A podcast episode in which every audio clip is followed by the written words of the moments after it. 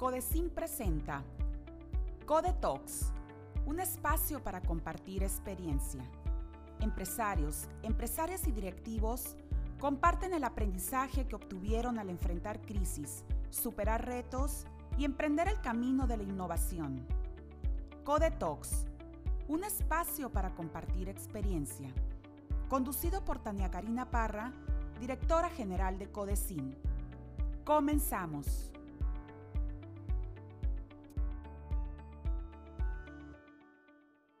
Bienvenidos a Codetox, un espacio para compartir experiencia.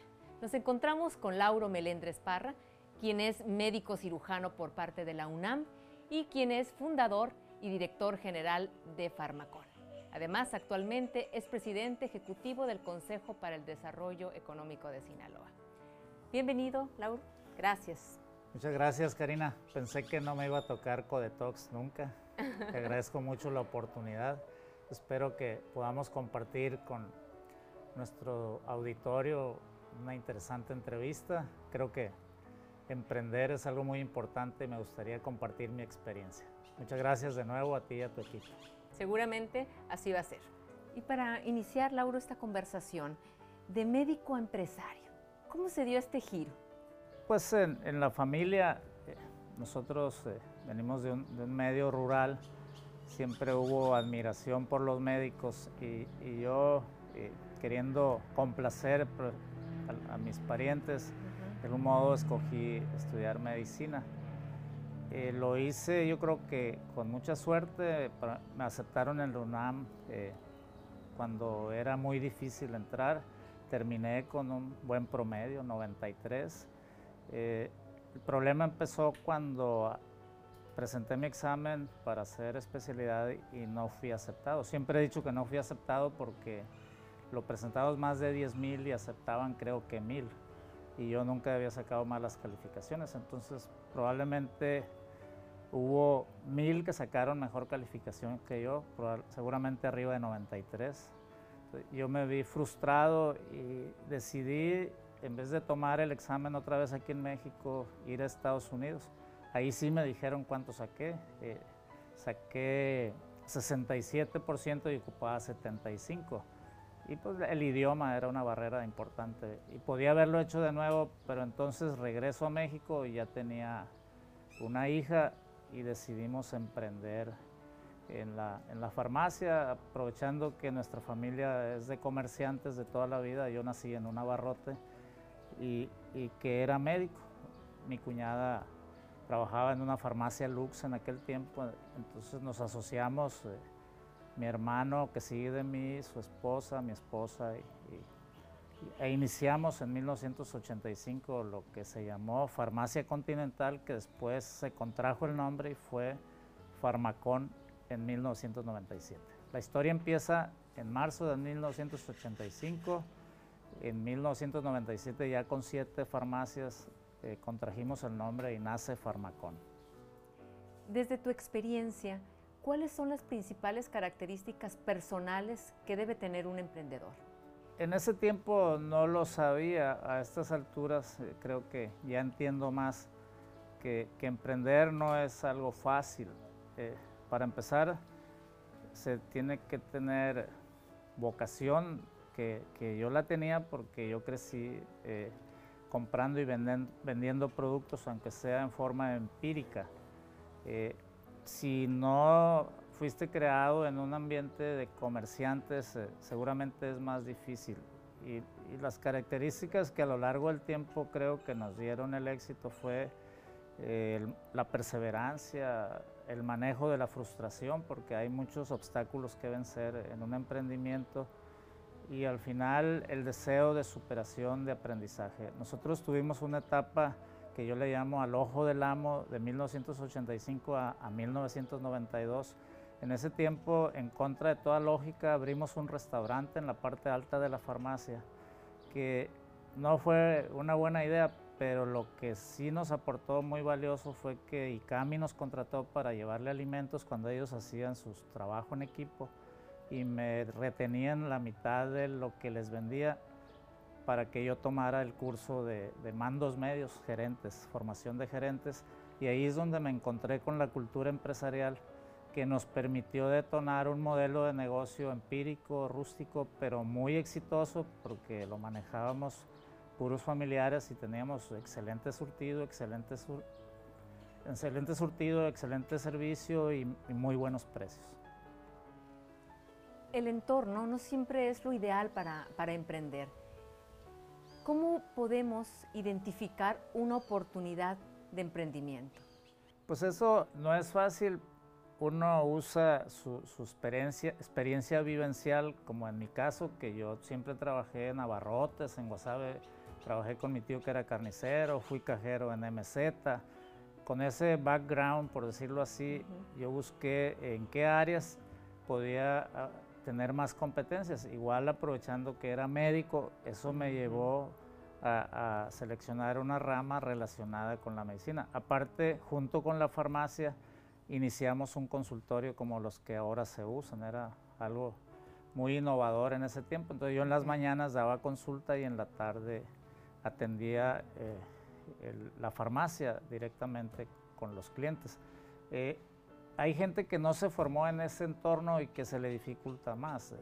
sería muy bueno que los hay ahora, eh, acudir para esos, en esos casos a, incubadoras de negocio o, asesorías para que te ayuden a, de acuerdo al plan de vida, escoger un, hacer un plan de negocios que te diga en qué giro te puede ser más, más fácil salir exitoso, porque emprender tiene que ver mucho con el plan de vida. Si a ti no te gusta trabajar sábados y domingos, pues no te debes de meter en, en negocios como restaurantes, las mismas farmacias, porque ahí hay que trabajar 24/7, eh, incluso 24 horas. Entonces tienes que tener tu, muy claro qué es lo que quieres. ¿Qué, diferencias nos podrías eh, eh, identificar entre el Auro, emprendedor de hace algunos años atrás, iniciando un nuevo emprendimiento, y el, emprendedor del día de hoy? Cuando uno inicia, aún cuando sabes comprar y vender y atender clientes, eh, eh, la cultura empresarial, en mi caso que estudié medicina, era, era muy baja. Yo afortunadamente eh, fui invitado a ICAMI y ahí me encontré con la, con la capacitación, con la cultura empresarial y después me uní a organismos como Cara de, Cámara de Comercio, que ahí es donde preguntándole a otros consejeros fui aprendiendo. Después me invitaron a ejecutivos de ventas, que todos los sábados tenemos oradores invitados, expertos en los diferentes temas. E, es muy importante la formación eh, en, en, habilidades que te permitan el, manejar el back office, como le dicen ahora, porque si no, pues te vas a quedar como un empresario artesanal, lo cual está bien si así lo quieres, pero que no sea porque tú querías y no podías porque te faltaban competencias que puedes adquirir en las universidades. Yo después fui al TEC de Monterrey a un diplomado de alta dirección, después estuve en IPADE en alta dirección también durante un año y sigo asistiendo a IPADE en formación continua y siempre estoy atendiendo conferencias de expertos en los temas, aparte de lo que pueda leer. Entonces es, fundamental eh, aprender y ya después la forma de hacer negocios es más educada, más, más analizada y más profesional. Ahorita nosotros creo que ya con lo que sabemos podemos escoger mejor en dónde invertimos nuestro dinero. En la búsqueda del recurso para emprender, ¿Cómo acercarse y convencer a un ángel inversionista? Eh, hay, mitos de que para emprender se ocupa ser muy rico.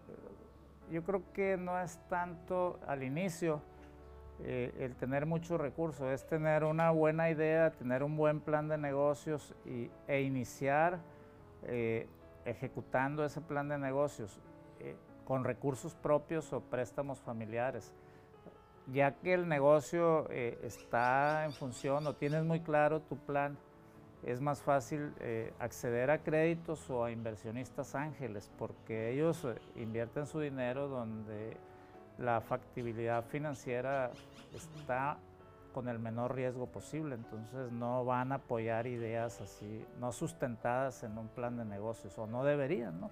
Eso lo hacemos los padres, suegros, parientes que te quieren, pero un inversionista necesita ver un empresario para empezar. La clave de todo emprendimiento es el que lo va a operar o dirigir. Si él tiene las facultades, la actitud positiva eh, para el perfil eh, y tiene un plan de negocios, seguramente va a encontrar quien, quien apoye a ese emprendedor. Ahí ya que entran, pues habrá que ver cómo se reparten las acciones. ¿no? Hay quien dice que cuando apoyas un emprendimiento, el inversionista ángel se debe de llevar el 20% y el emprendedor el 80%. En la realidad casi siempre es al revés, para bien o para mal.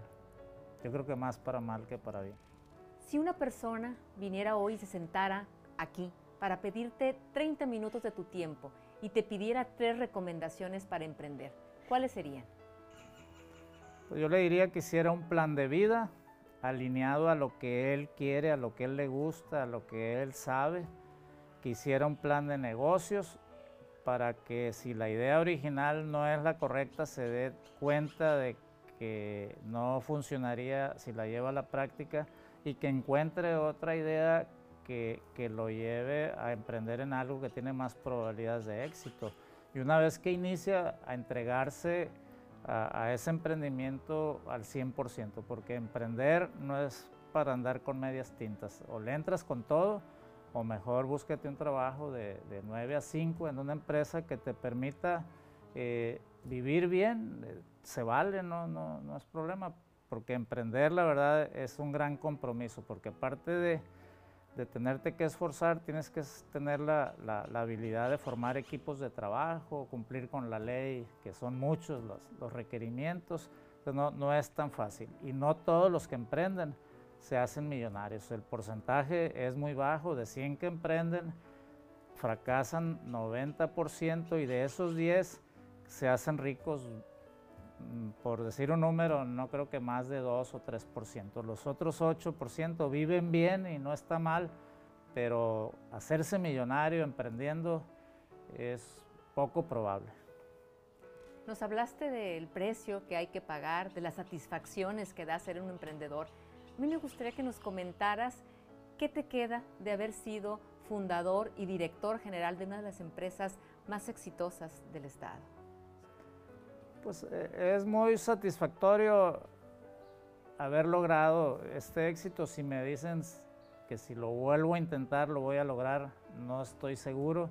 Afortunadamente eh, este emprendimiento permitió que toda nuestra familia participara eh, y poder avanzar en la escala socioeconómica, movilidad social, le dicen los expertos, juntos porque es muy bonito que todos los hermanos eh, eh, tengan la misma oportunidad de salir adelante y si lo hacen juntos se disfruta muchísimo. Yo creo que, que ha sido, eso es lo que más me llena, que, que, en mi familia, independientemente como cada quien quiera vivir su vida, pues todos hemos salido juntos eh, en, en, la escala socioeconómica, movilidad social. Y eso pues, yo creo que no tiene precio. El, los bienes materiales van y vienen. Yo creo que eso depende de la persona, si sabe vivir eh, en la escala socioeconómica en que esté, puede ser feliz. Muchas gracias, Lauro, por compartir tu experiencia, tu aprendizaje y también por brindarnos este espacio en Codetox. muchas gracias a ti, Karina. La verdad que es interesantes preguntas, imposible de resumir 35 eh, años en 15 minutos, pero Siempre estamos a, la disposición de los emprendedores que quieran consultar algo de nuestra experiencia. Eh, nosotros somos un ejemplo de cuando el plan A falla, pues, se busca el plan B y si no funciona el plan B, nos vamos al plan C. Lo importante es que el ser humano esté preparado para enfrentar los obstáculos que se presentan a lo largo de su vida y creo que nosotros hasta ahorita en el tema empresarial hicimos un, un buen papel. Espero que en la calidad de vida, en lo que es en la parte humana, podamos eh, lograr eh, muchas cosas porque es, creo, lo más importante de un ser humano, el, tener felicidad, vivir en armonía con la familia, con la comunidad yo creo que debe ser el, gran reto de toda persona, aportarle a los que vienen atrás de nosotros y ponernos a, sus órdenes. Ahorita estamos participando en Codecin en forma voluntaria, es algo que nos apasiona, estamos aprendiendo mucho, no somos especialistas, pero afortunadamente tenemos muchos consejeros que sí lo son y en equipo esperemos lograr muchas cosas por Sinaloa. Con este mensaje nos quedamos. Muchas gracias nuevamente. Y a ustedes también, gracias por acompañarnos. Nos vemos en el próximo episodio de Codetox, un espacio para compartir experiencia. Codecin presentó Codetox, un espacio para compartir experiencia